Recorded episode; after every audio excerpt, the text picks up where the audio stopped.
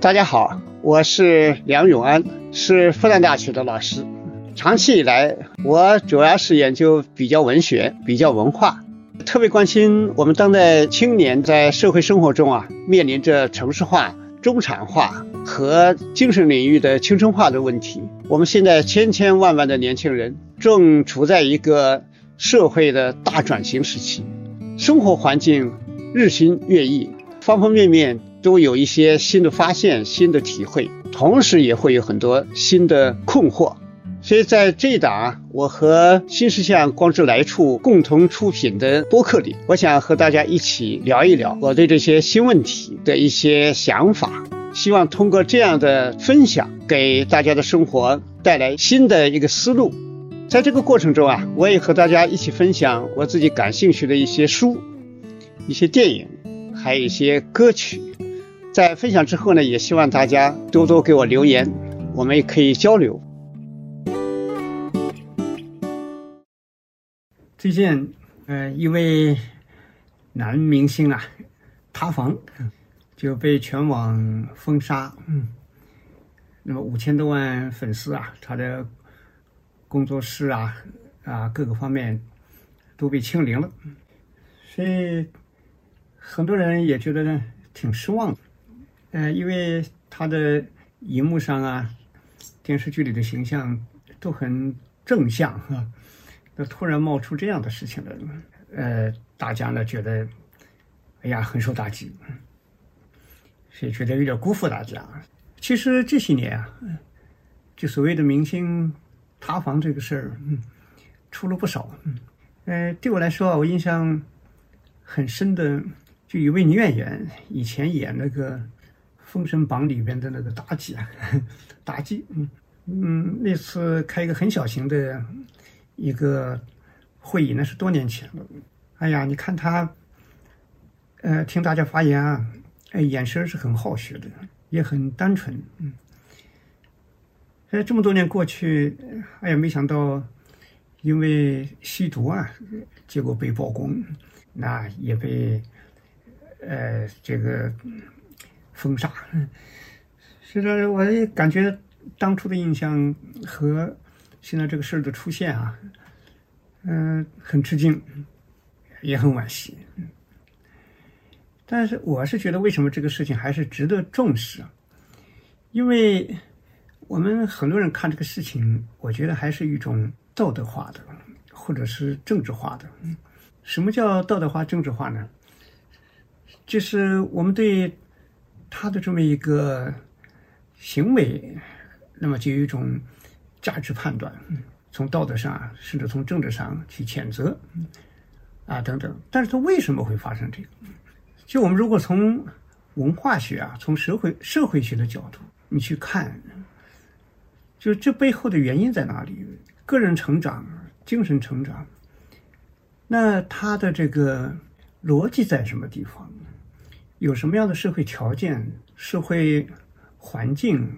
成长过程，那有哪一些造成他今天的那这么一个突发事件？法国哲学家也是文学家萨特，呃，他有一句话，我从大学时代读了以后就觉得很有感触。就一切人的当下都是他以前的所有选择的结果，也就是说，这个日积月累。一天又一天，人的形成，就从社会学这个角度看，人呢实际上是两方面在形成。那一个呢是内在的，他的价值观啊，他的情感啊，他的行为方式啊，啊等等这些细节，你就看到我们社会上一些人，那都已经二十几了、三十几了、四十几了啊，你能看到他很多呃毛病吧？就说，呃，比如说人的那种。很多方面过得有点松松垮垮的，就稍微往上提提气，加一点精神，那就可以把很多细节做好。但是就是提不起来，那为什么呢？也就是只能从以往的成长来看。你像那个，我最近在看那个欧文斯通的关于就是梵高的传记，就是呃，渴望生活。这个，呃，这个我是原来看过的，就在我读研的时候看的。那时候呢，大概是我记得应该是八三年吧，嗯，看过。就那时候从年轻的心情来看呢，就像，呃，也就像给你一种燃烧感，因为作者本身呢也是二十六岁写的这本书，就我们思彤，所以青春去写一个艺术家的一种生涯，所以就充满了那种内心的澎湃呀，啊，那种写的很火热。但我今天再看的时候呢，其实我觉得梵高的成长啊，嗯，你比如说他跟五个女性的相遇，嗯，那么其中第三个呢，就让人，呃，就是感触很多，因为他遇上一个妓女，这个妓女还带着三个孩子，还马上还要生一个孩子，而这个孩子呢，都是什么人的，恐怕都不一定知道，嗯，哎，但是呢，就是梵高在那个矿区啊，就找不到任何人给他做模特儿。或者说是模特儿，你要去付钱。他那时候呢，把所有的这个热情都投入到绘画啊，但是也找不到方向。嗯，所以家里呢，尽管也是个中产吧，嗯，父亲也是个牧师，但是也很难支撑他这样去生活。所以你看他这个，就这个这位这个女女人呢，就说不要他的钱，给他愿意给他当模特儿。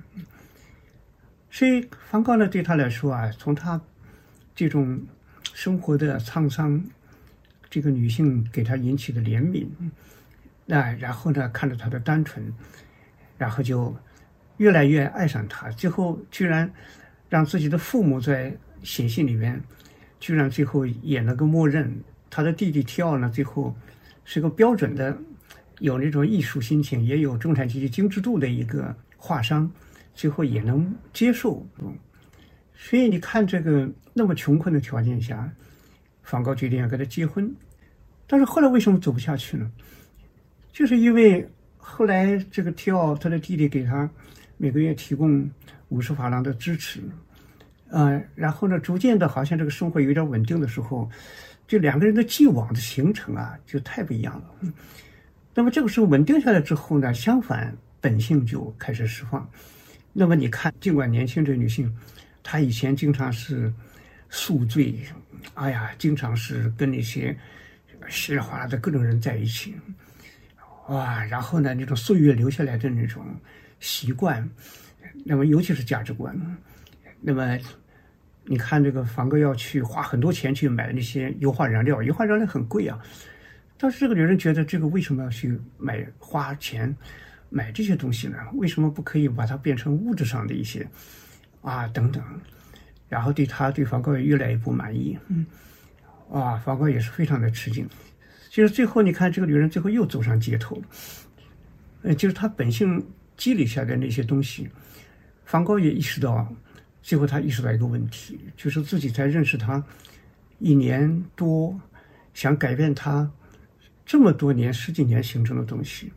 其实是很难的，嗯，所以这个里面呢，就说在这个我们说人判断一个事情的时候，一方面有他既往的形成，在某些特殊的条件下，越是在这种艰苦的条件下，这些东西可能还会掩盖住，但是，一旦是生活获得舒展以后呢，那些就类似于第二天性的东西就会爆发出来，所以这是我们观察一个观察一个人的他的。这个生活，它的内在的一个很重要的点，嗯，很重要的点，就是它的内部形成。嗯，第二个呢，就是社会环境，尤其是在一个转型社会里面，转型社会往往出现一个什么事情呢？嗯，就从社会学上说啊，就会出现失范，嗯，就失去规范。嗯，就是传统社会，按照社会学家的观点来看，它是一个机械团结，就是因为一个血缘家族。然后从小在这里，然后就互相之间有个板块那么自然的互相之间呢，就是有一个很大的一致性。但是现在社会是流动的，流动之后陌生人在一起，所以这个传统的信仰、传统的血缘里面的情感消失，但是新的没形成，所以这个关系里边呢，可能就会出现啊那种金钱至上啊，然后就会出现极大的功利主义。啊，就是以利益，特别是资本主义条件下，就是以那个投入产出，然后这种得失比来衡量一个事情，而没有后面的很恒定的一个信仰或者一个价值在支撑。所以这个一个大的一个问题上，我们其实其实可以从很多方面去看这个明星塌方现象。那这样的话，对我们的社会，对每个人自己的成长，那都会有一个啊很深切的认识。这就是我们面对这种事件的时候，社会可以获得的最大的收获。嗯。而我们往往现在呢，就是哎呀，谴责一通，批判一通，大家嘲笑一通，最后没了。嗯，尤其是面对演艺界，嗯，要渗透进去，要多掌握一些他们个人的一些内在的心路历程，或者他们的一些困境。那么这样的话，我们可能理解，那我们当下的生存，那就会有更好的一种体认。那你比如说这个。我很佩服，就是美国这个呃马格南的，就是马格南在法国，但是签约马格南的摄影师就是伊夫阿诺德。伊夫阿诺德呢，他后来认识玛丽莲梦露。玛丽莲梦露影业界给他打造的偶像形象就是性感女郎，什么在那个地铁出风口裙子被吹起来了，哇，平时的那些形形色色的那些舞台形象、电影形象。都是一种欲望的体现，嗯，欲望的表达。然后呢，整变成美国整个男人社会的一个梦，嗯，他是这么来构造他。所以你看这个伊凡诺德后来去给他拍的时候，他有一幅我是特别特别的感动，就是他突然到后台去，就发现，在后台化妆室，玛丽莲梦露躺在那个床上，哎，然后眼神儿，后来。我看那个伊凡诺德后来写回忆的时候，他就讲，他一进去第一眼，就看到一个像个婴儿一样的玛丽莲梦露，嗯，非常的无助，非常的脆弱，啊，就是在那个后台化妆室躺在那个床上，获得一点喘息，就是非常疲惫呀。社会的造星运动对他不停的每天都在驱赶，他一定要符合这个角色。所以为什么我印象深？因为我觉得一个演员，尤其是在一线的演员，他其实要实现在三个角色里面的转换，这个很累。一个角色呢，就是他影片里边或者电视剧里边所要去扮演的角色。这个角色呢，你如果你想你要扮演那么多，你每一个都要投入到角色里边的他的那个精神世界、内心世界。他的处境、他的困境等等，所以奈特利，你说他演那个安娜·卡列尼娜，光是安娜·卡列尼娜为演以前就读了十一遍，因为前人已经把这个安娜·卡列尼娜已经拍了十六次了。嗯，他自己到底拍什么呢？他要体会人身上有心内心深处安娜这个角色，他有什么啊特别的别人没有体现出来的东西呢？这个不下大功是不行的。然后你自己要渗透进去，要变成这个角色。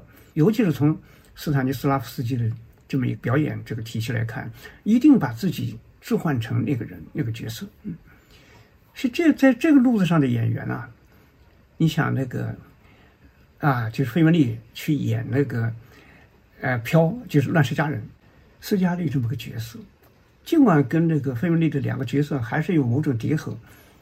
但是呢，南北战争，南方贵族少女，那个精神，她的爱，她对人生的追求，那个是非常非常不简单的。所以你看，费雯丽每拍的一个片子，不管是《欲望和街车》啊，不管是《那些人》等等，她拍的这片子，每拍完一个就是就没了半条命。回到家里跟奥利弗丈夫见面，一句话都不想说，人都榨干了。嗯嗯，那这就是好演员了。嗯。所以这个，我们说一个演员，我觉得像我们这种塌房的演员，那比起那个费雯丽那些，那还差得老远了。嗯，但是他心里不知道自己差得老远吗？那当然知道。嗯，所以这里面就有一种不断的挫折感、压力，嗯，啊，然后在内心深处，甚至还有点绝望感。因为自己感觉自己达不到那个这个角色的他的复杂性、丰富性。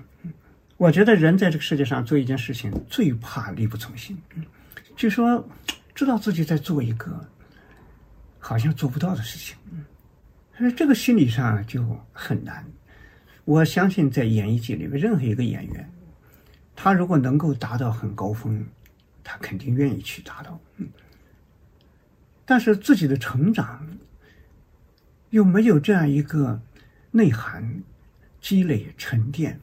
我想起了那个中央芭蕾舞团，他们在大概十多年前重新排演那个芭蕾舞剧《红色娘子军》。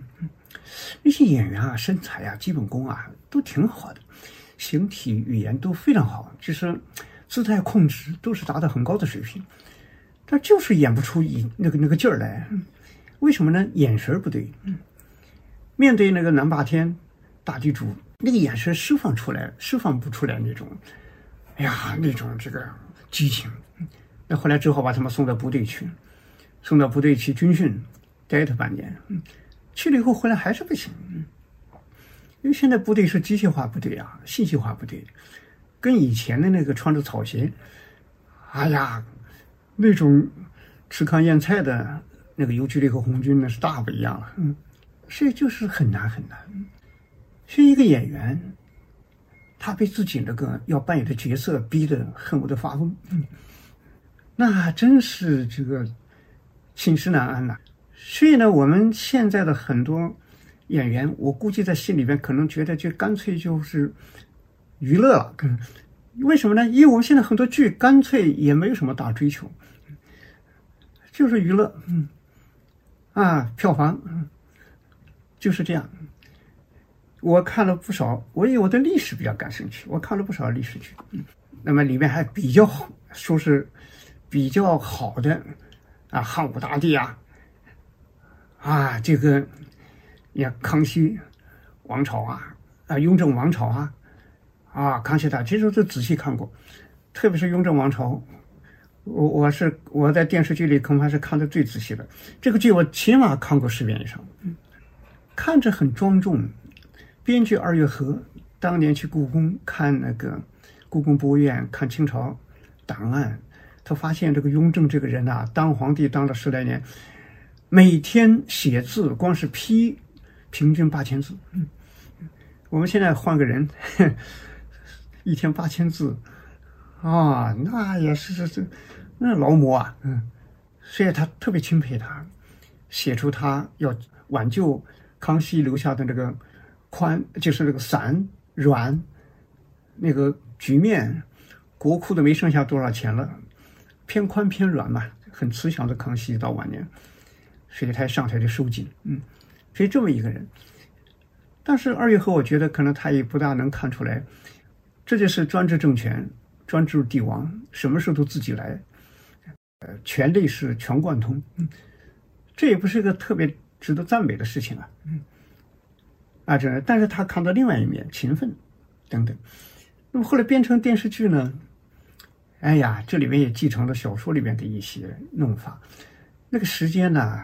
你说八王，就说那个里边的八爷什么什么的，那这个真正的历史里边，雍正上台没两年就死掉了。嗯，但实际上他让他一直活到，哎呀，十年以后，所以这里面的戏说成分就很大。嗯，所以我们说一个演员在这么一个娱乐化比较过度的一个环境里边，所以呢就很难在角色里面获得成长。我说，一个演员其实他就是在自己的演绎里边，在角色里边一天一天的长大的，嗯，一天一天的变得厚实。所以，为什么我内心里面特别钦佩的美国这个著名的啊电影演员梅尔斯特里普，他的演他那个角色跨度多大？嗯，一个一个的，哎呀，两小一梦啊，嗯，啊，革命之路啊，泰坦尼克号啊，走出非洲啊，等等，这一个一个的跨度那么大。但是他是艺术表演硕士出身，非常讲究演绎的，钻研角色，那是非常非常下力气的。所以在这个过程里边，不光是体会了个角色，也体会了世界，嗯体会了不同的生命。嗯，所以我们说，我们今天的这些塌房、塌房的这些明星，我们要好好的看看我们的这个艺术圈儿啊，这是创作态度、情感、创作里边的追求到底在哪里？嗯。追求的是票房，还是追求的是艺术？这是多么严肃的事情。你那个，嗯，影视圈不严肃，那明星也不严肃啊。所以我觉得这就是一个让人觉得我们要仔细的要反思一下那些很多搞笑的东西，搞笑不反对啊，你要把它搞到幽默的层次，里面幽默是一种智慧啊，是一种智慧的快乐，而不是滑稽。嗯，靠一些段子，靠一些里边的啊，靠那个来，小聪明太多，嗯。所以演员在这个角色里面很难获得自己的深度、厚度，他的创造的喜悦，没有。所以你们看，我们这些演员串场子啊，找替身，一个人同时可以好几部，你说这个怎么搞得好？嗯，是不是？这就是一个大问题。所以玛丽莲梦露啊就被被这个角色锁定了。所以阿诺德拍的玛丽梦露，他看出他的。那种婴儿般的脆弱，但玛丽梦露又让我们想起另外一个问题，就是粉丝。这就是演员他是面临的第二个问题了。第二个问题呢，就是粉丝。这个啊，这个粉丝啊，真是成也粉丝，败也粉丝。玛丽梦露，你看天呼呼拥到一个地方爆炸一样的，哎呀，那个大偶像啊，但是他内心多么孤独啊！因为粉丝期待的就是你是个性感女郎，嗯。把你的线条拿出来，啊，那种诱惑的嘴唇亮出来，妖娆的身材，哎呀，不停的要表现，嗯，给你定了型了，嗯，所以我们对一个明星，男明星、女明星啊，颜值，啊，然后呢，你的一切要让我们满意，社会的粉丝对他的需求，嗯，啊，很多自己的实现不了的东西要灌到他身上来，嗯，所以这时候呢。人设，嗯，啊，就来了，嗯，所以你看这个演员本身，他不但是在电影影视里面去扮演，生活里边也要扮演了，而且那个扮演呢，我们说这个世界上很多人，我觉得一定要明白一点，就是很这个整个的社会舆论呢，是很容易把一个人捧起来的。又非常容易把个人砰的一下就摔下去了，众口难调啊！那要是下多大的力气才能营构出一个形象，啊，聚集起那么多人气和粉丝来？我看这个视频上，哎呀，就就现在塌房的这个李姓明星，哎呀，从大概是机场还是哪里出来，哇，这个粉丝海啸一般的叫啊，嗯，所以这就是一个巨大的一个幻境啊！如果我们看过。楚就是楚门的世界，嗯，哎，那个楚门生活很满意啊，走到哪里大家跟他亲热的打招呼啊，每天上班那些那么好的同事们呢，啊，天那么蓝，城市海边那么美，最后有一天才终于发现，搞了半天这是个摄影棚，这是个布景，所以我们说一个明星，最后就生活在啊只能多不能少的。粉丝里边，这有巨大的依赖性了，生活呢就失去了自主了，啊，生活里边呢自己的是什么不重要了，粉丝要你是什么那才是第一位的，背后有资本呐，大资本在运作，啊，然后又是送礼物啊，又是什么什么，人呢就变得有点说老实话就有点可怜了，嗯，啊，就像皮影戏了，嗯。那个体制线的那个这个皮影了，嗯，然后还加上有狗仔队，哎呀，长镜头整天盯着，你不知道随时随地不知道自己可能就被拍下来。你看有几个明星就是被狗仔队一拍到，一下子塌方了，嗯。所以我的体会啊，就是就是所谓这些明星，我估计对粉丝是严重依赖，嗯，但是内心深处呢。又不是很信任，或者说根本就不算不上信任，嗯随时处在胆战心惊里边。哪一天粉丝没了，嗯其实这个啊，我们说这个这么一种生存的状态，就形成了一个什么呢？我们在文化学意义上说，就是媚俗，要让大家满意，大家满意，你你觉得怎么满意，我就做什么，你让我怎么笑，我就怎么笑，啊，等等。所以就这个问题，这世界上不是说大家喜欢的人，那就是就大家就变成一个肤浅的粉丝，也不是这样的。就说我们说，在这个社会社会里面，也确实有不少我们衷心热爱，看到他就高兴的不得了，大家都欢呼。你说袁隆平，哇，花了多少时间在海南岛的那个水稻基地去培育啊新的稻种，给中国的乡村、给中国人的餐桌带来了多少的保证啊！啊，所以我看到他最后去世。他的那个灵车开上街，那个长沙，啊哇！你说万众啊，有的追着这个车，大街上追着呼喊，舍不得。嗯，所以这个啊，不是说粉丝就不好，不是这样。嗯所以每个明星面对粉丝的热爱的时候，粉丝很单纯呐，要掂量掂量自己。嗯，啊，我的演艺学有多好？啊，我自己怎么样？谦卑是第一位的，感恩是第一位的。嗯那么感恩谦卑之后是干什么呢？就让自己啊努力的去对得起粉丝们的对你的厚望，好吧？就是你要自己把自己的艺术、把自己的专业做得更好。那么这样的话，我们以一个真实的面貌，以一个很自然的状态去面对粉丝们。这样的话，就是相互之间啊，我觉得就从哲学上看，从我们现代的这么一种文明角度看，其实这就是一种对话关系，而不是一种讨好关系。对话就是互相之间，我用我的表演，我用我的艺术来呈现给大家，大家用自己的热爱来呈现给你，然后这个是相互之间呢有非常好的交互。演员也是我，我也是普通大众的一份子。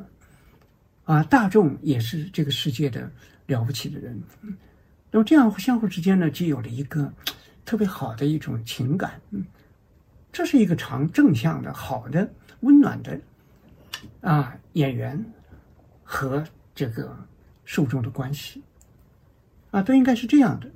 所以这个时候呢，这就带来了第三个问题了，就为什么达不到这一点？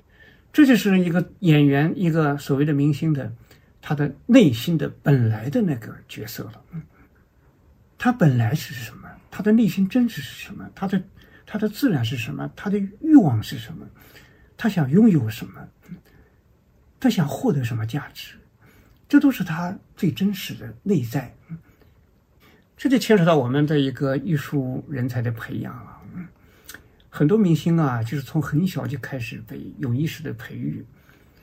那有一些也是有家长在里边。你比如说北京当年，啊，北京，比如说中央艺术音乐学院呐，中中央美术学院周围有多少家长妈妈辞了职，把自己孩子带来租一个地下室，哇，然后在那里拼呐，啊，去练，然后呢，就是非常非常的就是单一的在成长。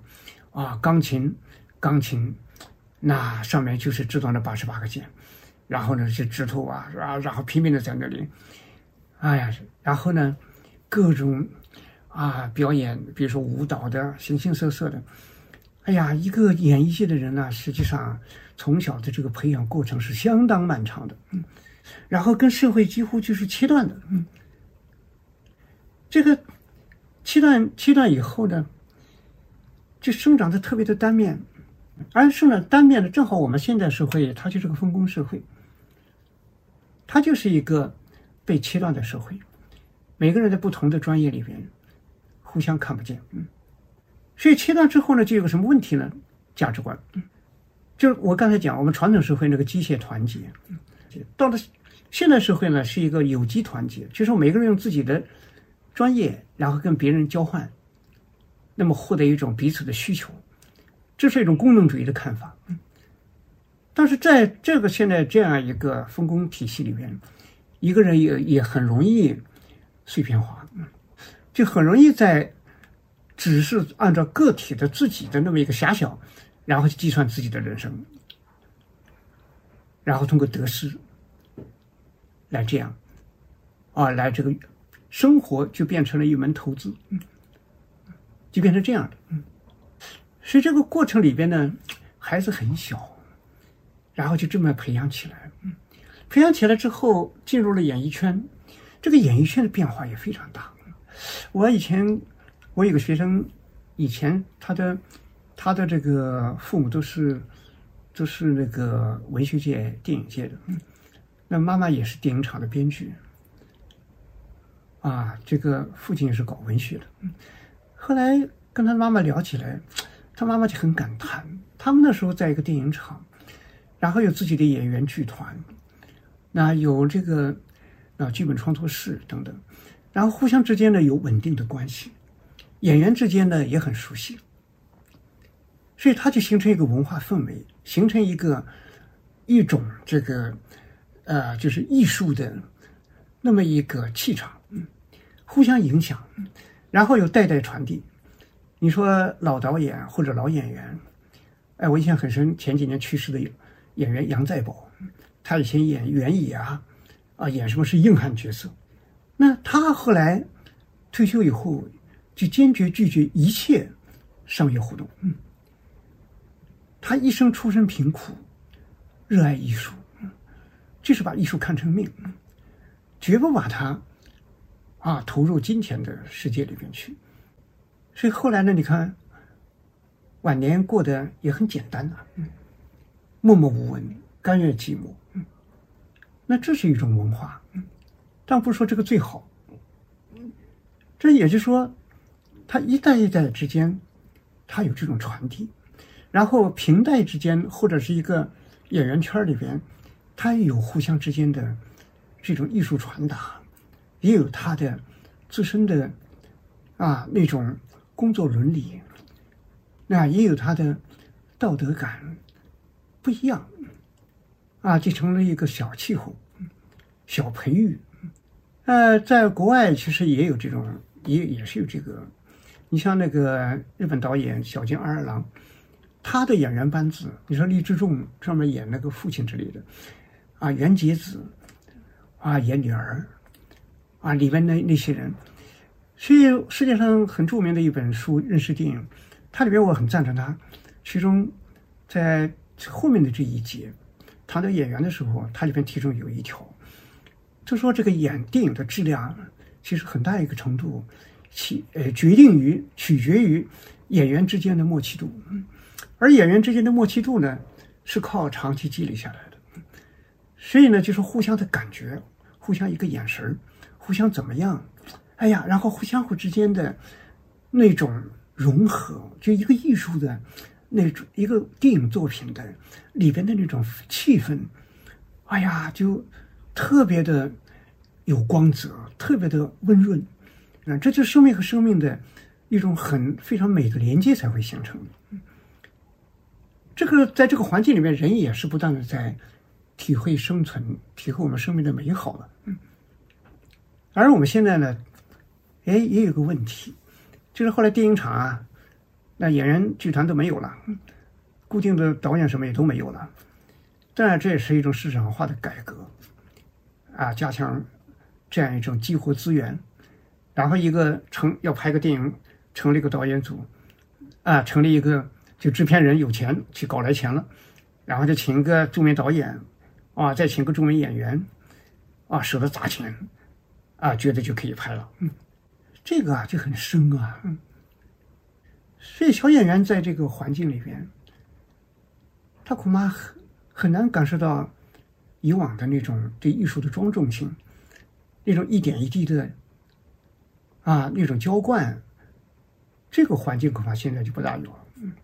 啊，就完全看自律性了。嗯，看你自己有没有这种有意识的啊自我追求了。嗯，所以就有这个问题。嗯，所以我们说现在啊，这个就处于一个很艰难的时期，就是明星成长的小明星往前成长的这个环境啊，哎呀，怎么去？优化，所以我在一六年在韩国教学的时候，有一天晚上我去，我就在附近，我们附近是梨花女子大学，附近是新村，那是青年文化的，呃，特别热闹的地方。就忽然我发现，经过一个游戏房，外面就聚集了大量的人，都是年轻人。有的那个女孩子啊，手捧着脸，眼泪都下来了，那那种眼光啊，啊，好像很惊叹。啊，我一打听，哦，原来有一个一个这个一呃，大概是四个人组成呃构成的一个明星团队，就是唱歌啊、演绎的，在里边打游戏。那些粉丝们呢，一直在外面也不进去打扰。但是我看他们那么激动，最后那四个这个走出来了，走出来以后。看到人群，哎呀，一个劲儿的鞠躬，一个劲儿的鞠躬，那个表情，哎呀，特别特别的谦逊，哎，然后呢，这个他们默默的往前走，然后这个那个粉丝们在后面一大队伍的跟着，嗯，啊，他们不停的回头再再鞠躬，再鞠躬，啊，再鞠躬，所以我觉得他们脸上不是装出来的，就是这几个男明星吧。哎呀，我觉得确实还是有一种文化的里面的熏陶，逐渐形成的一种东西。所以我们今天呢，就说一个人的成长没有成长起来，我觉得是一个人最大的焦虑吧。我们现在很多焦虑不对劲儿，就是我没获得高报酬，我没获得大房子，我没获得什么，焦虑这个，完全偏了。嗯，特别是明星，最焦虑的大概应该是自己的。我为什么知识啊还不够啊？所以前些天我这个学生，哎呀，跟我交流的时候，他说最发愁，现在心里最急的就是知识不够啊。嗯，怎么才能增长知识？我觉得这就特别好。就是也要想想焦虑自己的这种内心深处啊，就是价值上啊，对世界的认识上啊，然后。与人的那这样一种社会连接上，我们内心的社会情感上啊，啊，到底有什么很大的不足？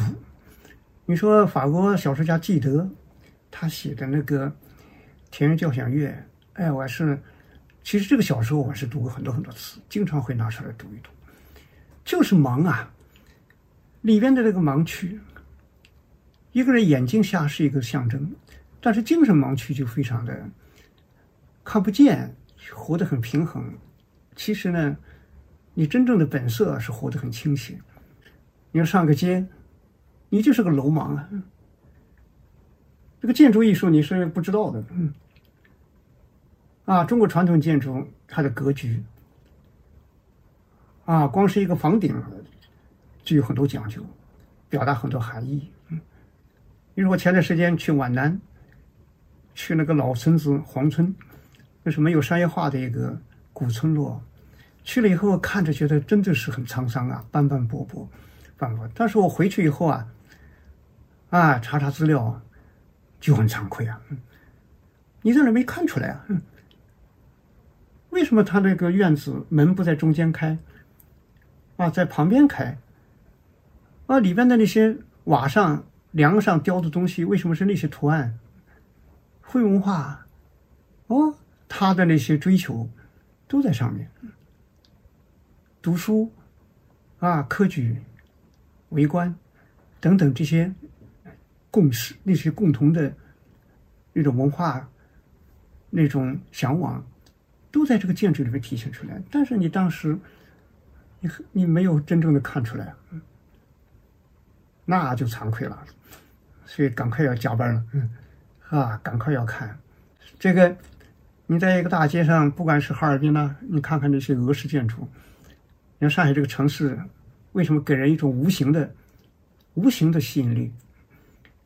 中国现在旅游地是第一啊，但是有时候想想也觉得奇怪，别处，哎呀，名川大山呐，还有那么多，啊，多少年的古都等等，哎，为什么上海现在第一？就是这种无形的。文化的梯度，啊，既有这种老建筑、城老城乡，一种中国传统的，那又有租界建筑，又有后来那种石库门中西结合的，啊，各种各样的理论，然后最后又有五十年代之后啊兴起的工人新村，啊，再加上九十年代之后出现了现代主义、后现代主义，全世界几乎所有的建筑语言，你都能在上海看到。嗯，你上一个街啊，那里边那个建筑里边的来龙去脉，那可是多了。嗯，啊，是一本看不完的书。嗯，所以这个。我觉得，就是我们在看一个明星在自己成长的时候，要知道自己粉丝在宠着你，啊，流量在捧着你，资本啊在拼命的这个在炒你，你要知道自己是谁，啊，要知道自己真正的啊这种本色是什么。红有各种。有一种是一时的，化为金钱，最后化为泡沫。有一种不是，有一种是生命的放大，更多的跟世界建立了联系。你说赫本这些，晚年做联合国的大使，去非洲，哎呀，去去做各种各样的那种慈善公益，是深切的理解这个世界。一时的人心里，他就有巨大的惶火，因为他没底气啊。表面上看起来很红，其实是很内心深处惶惶的。嗯，就怕哪一天一下失去了。嗯，比如说电影《公民凯恩》，有的人说这是美国影电影一百来年最伟大的电影。哎，你看它里面的凯恩拥有那么大的媒体王国，似乎能控制一切。最后呢，硬是要把他这个妻子捧成一个歌唱家，专门给他盖那个音乐厅，啊，要那么多人来听。最后是什么呢？疲惫不堪，啊，妻子对他也是绝望至极，最后离开他。为什么呢？他妻子我觉得很好，有自知之明，所以呢，他这个不愿意走凯恩给他规定的这条路。那我们的明星呢？我觉得还是很有才艺的，你不能说没有，但是都在成长中，都在学习中，永远有一个学生的心态。那我觉得最好最好每天都把自己当做，至少当做初中一年级学生，对这个世界充满了好奇，充满了一种求知的欲望。那这就很好，这个时候呢，你的那个内心世界就单纯一些。看到这个世界上自己尽管很红，但是你能既在其中又在其外。能感谢粉丝的厚爱。嗯，但是也知道自己还，哎呀，非常非常的不够。那这就好了。嗯，我觉得每一个演艺界，我我始终觉得。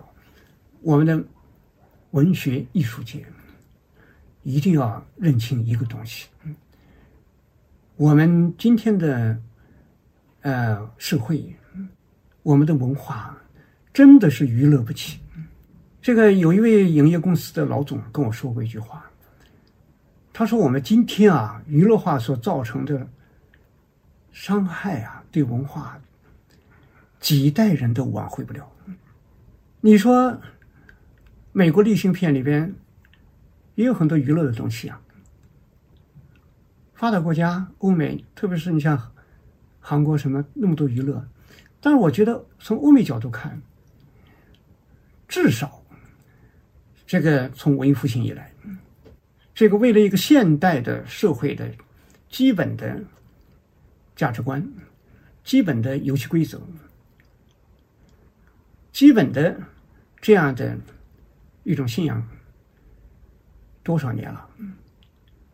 啊，六七百年了，那今天还是问题重重啊。但是呢，它有很多基本的东西沉淀下来了。作为信仰层面，啊，作为共识层面，沉淀下来了。沉淀下来，适合他们社会、适合他们民族发展的一套。啊，可以说是定型的东西。就像康德所说的，人的实践理性里边需要的这种绝对律令、超我的东西，也就是说我们常说的啊信仰。所以有这个东西，有这个主流存在，再娱乐也不怕，因为知道那是娱乐。一个人脑子里啊，绝对不会把娱乐当真实。你说那那些历史剧里面编出来各种各样的，大家也看着哈哈笑，因为知道真实的历史，在长期的积累里边，这种通识教育已经是很普遍。所以有一个娱乐的时候，把它看成娱乐。细说就是细说，它是有这个分割的。但是我们呢，我们从农业社会出来不久啊，我们现在社会的基础，特别是文化这一部分，还很单薄的。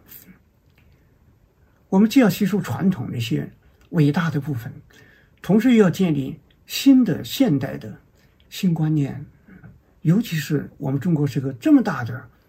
文化共同体，它直接就是一种文明的宏大结构。这个时候啊，我们正是一个新起步，所以我们在现在的这一块啊，说到底还在颠簸。所以为什么我说娱乐不起？我觉得严肃的就是严肃。现在的很多很多很多情况下，我觉得一个很大的让人觉得焦虑的部分。就严肃不起来。很多人呢，什么叫严肃？严肃呢，就是你认真一点，认真的读点历史，认真的读点哲学，认真的读点经典文学，那认真的去做一点实践。啊，不管你喜欢绘画、音乐、艺术等等这些，摄影等等。你就全身心的投入，所以我很喜欢，很感动于，比如广州有一群女孩子，一到周末用老放映机、老电影机，然后那个拷贝胶卷一样的那个拷贝，然后放老电影，每周仔细的体会，这就是认真的。嗯，很多人生活是，不是串珠，是断了线的珠子啊。嗯，噼里啪啦到处乱滚，今天喜欢这，明天喜欢那，一个人就不成形了。嗯。不成形怎么严肃的起来？就没有一个真挚的追求，什么东西把它看得特别特别的庄重、珍贵、维护，一点点的放大它，没有，因为我们现在是一个太快的社会。有一本讲后现代文化的书，叫《一切坚固的东西都消失了》。嗯嗯，所以这是一个严肃，是个挺不容易的事情。嗯。所以，我们在这个一个过程里边，我们今天尤其的需要我们这个人青春时代，嗯，尤其是需要我们内心有一份虔诚，嗯，不管做什么的，嗯，都把它作为一个跋涉的过程，啊，作为一个学习的过程，那这样就很好啊。所以，都是一个积累的过程。我们不能光从电视剧里看历史，嗯。啊，光是从电影里面看民主，那很多地方都不一样了。嗯，所以你看这个读书啊，现在好多人不读书啊，我就觉得很，哎呀，就读书的快乐没建立起来。也知道读书重要，但是拿起来就头疼。嗯，啊，没跟他没有亲缘性。嗯，这个不是说书不好或者你不好，而是没有严肃的、认真的去坚持一下。嗯。所以那些演员，我看出来也是出洋相啊，啊，这个不知道知网在哪里，啊，还博士毕业，嗯，啊，有的演员还还居然说诺贝尔奖有数学奖，啊，常识都没有，嗯，所以这都是问题。所以今天呢，我们是一个要求一个人有非常好的自律性的时代，就是环境呢，可能给你提供一些娱乐兴趣。方方面面，但是历史也提供给你很多值得投入的价值，你能创造一些新东西，但是你必须积累。嗯，西方在工业革命之后大学习时代，十九世纪啊，你看看这当时的人，到处在找化石，到处拿着那个望远镜啊，天文望远镜往天上看找星星，哇，到处去如饥似渴的去看这些新书，什么达尔文的那种进化论呐，啊，那种细胞学说啊。哇，等等等等，当时什么元素周期表，噼里啪啦都都跑出来了，啊，浪潮一样的那种求知，啊，求知电影啊，什么各种各样东西都能发明出来。你像，我觉得一个人啊，你学习其实你不一定闷闷着头，好像很沉闷，不沉闷。你选一个方向，你不要搞得很抽象啊。你学习，你比如说火车，你就好好的啊看看火车。你火车怎么过来的？从开始什么样子？所以我很喜欢那个英国人编的那个 D.K.，他其中有一本就是讲火车的发展。哇，形形色色，从早期的那个慢得不得了的那个飞轰哧轰哧的那个蒸汽，一直到今天的磁悬浮，哇，等等，很生动的故事里边，就是你要把这个知识啊给它具象化，给它故事化，啊，然后呢，你看看着就很有兴趣啊，然后中间有些点你可能就想看点别的书，把它扩充一下。啊，可能你比如说电影的历史啊，啊，等等等等，后现代里面很多亚文化的历史啊，啊，你比如说动漫的等等，哎，你就从这些地方进来，那里面的一个个的人的故事，那就很有意思，啊，很有意思，大学习，大学习。今天以后我们也应该是中国的大学习时代，所以明星更需要学习。所以我们今天的流动性啊，我们过得匆匆忙忙，匆匆忙忙呢，这里面就人就好像。喘息的机会就没有，就放弃了自己最最最需要做的事情了，就做一些别的，看起来很忙，但是完全没有那个重要，就是你的学习。嗯，是我们是现代社会了，啊，现在是我们今天有的人过得有点像游牧民族，呃，我们说就是流动中啊，所以就要寻找安慰。你说蒙古人以前他的一个男人活在世界上三大价、三大追求、三大热爱，什么哪三大呢？骏马、美酒、美女，那我们很多现代人的追求是不是只能停留在这个地方呢？豪车替代骏马，美酒各种消费，啊，美女各种艳情等等，那就会出现这个现代人。我觉得这里面有些塌方啊，跟爱情有关系。现代人要去真正承受一个好的爱情，也真的是不容易。这里面可复杂了，嗯，那个很多作家杜拉斯啊什么都写这个问题。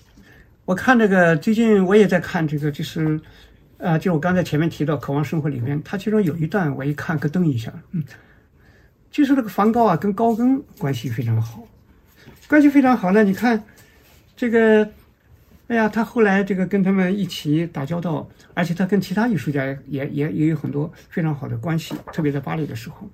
但他其中有一位艺术家呢，就跟他说说他才不想跟女人多打交道，可麻烦了，啊，就是这个喜欢自己艺术，然后呢，真正需要女人，那就去花钱，啊，就去轻松一下就行。哎，你看这个里面啊，我们很多很多这个塌方里边啊，你深究下来呀，为什么有的人他宁可去做那些稍微。啊，就是做一些违法的，他也不愿意去。很多人奇怪，为什么好不好好的去谈段恋爱呢？承受不起。嗯，那这里边也有明星，就是说也有他们自己的一些特有的一些心态，也有他们的困难。我以前啊，哎，有个好朋友，现在也是好朋友。他在那个九十年代初期，一家伙就挣了六千万，嗯那时候还是个光棍儿。后来他有一天跟我说了个话，哎，我听着一直。今天想起来也还是蛮感慨的。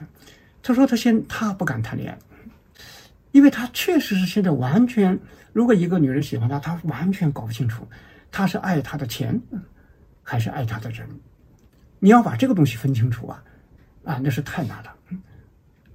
那弄得不好，后面就麻烦是一大堆。嗯，所以我想呢，可能就是最后，我想可能明星里面有一些他在心理世界上。啊，他也也有他的自己的那这样的一些承受不起的，嗯，所以他不认真的去追求一个情感，反而真的是把它娱乐化，嗯，啊，所以也有这个问题。所以从明星塌方啊，我们绝绝对不是只是吃瓜，反思一下我们自己每个人的成长，反思一下我们的目前的这个现在的转型阶段的。社会普遍的生存状态，嗯，哎，我们如何去自我建设？嗯，如何去在社会的公共空间里边去建设我们一种新的啊阳有阳光的、有热量的文化，人和人之间建立起一种真挚的那这样一种情感，这都是一些特别特别重要的问题。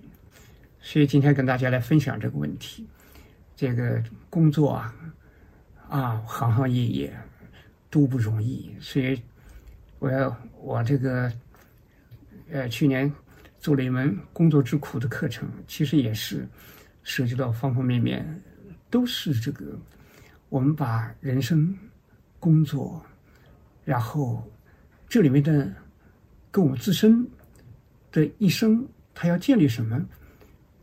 有什么价值？这都有深度关联，所以都值得我们去仔细的去思索的。嗯，啊，大家有兴趣也可以去光之来处的公众号看。嗯，好，那今天呢就跟大家分享到这里，谢谢大家。嗯。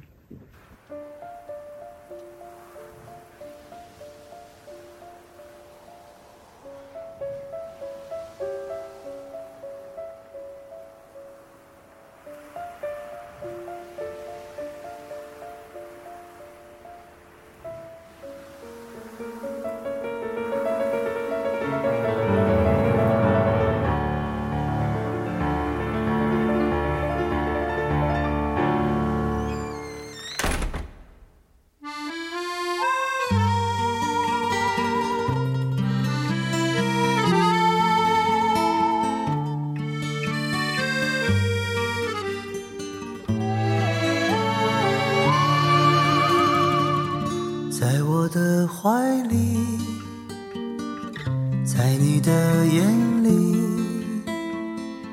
那里春风沉醉那里绿草如茵。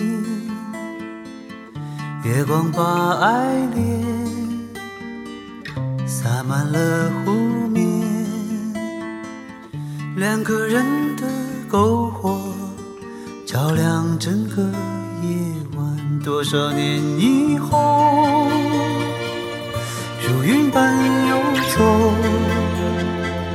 那变幻的脚步，让我们难牵手。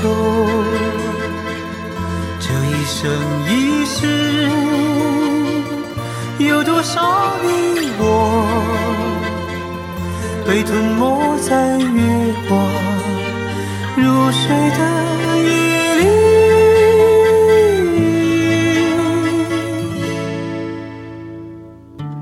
想某一天往日又重现我们流连忘返在贝加尔湖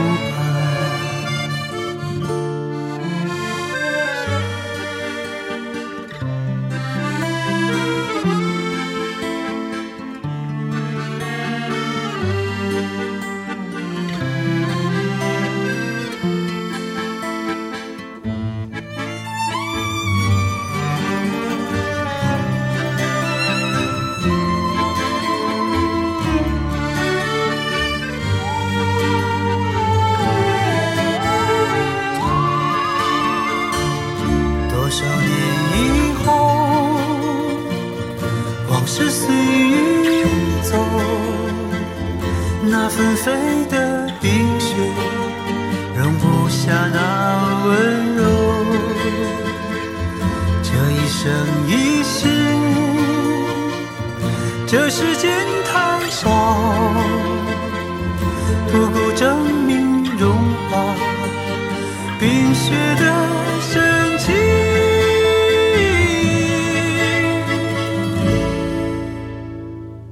就在某一天你忽然出现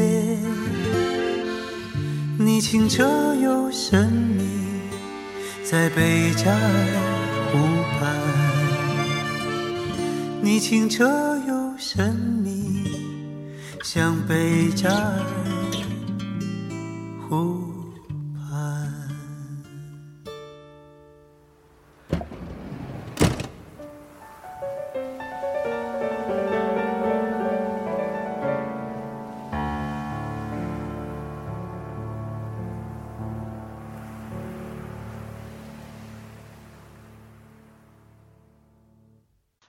最近，我与新世相光之来处合作了一门“工作之苦”的课程，聚焦这个时代工作的一些新问题，希望能和年轻人在一起，寻找重新建设生活的答案。课程有三十节，如果大家对课程感兴趣，可以搜索“光之来处”公众号去看看。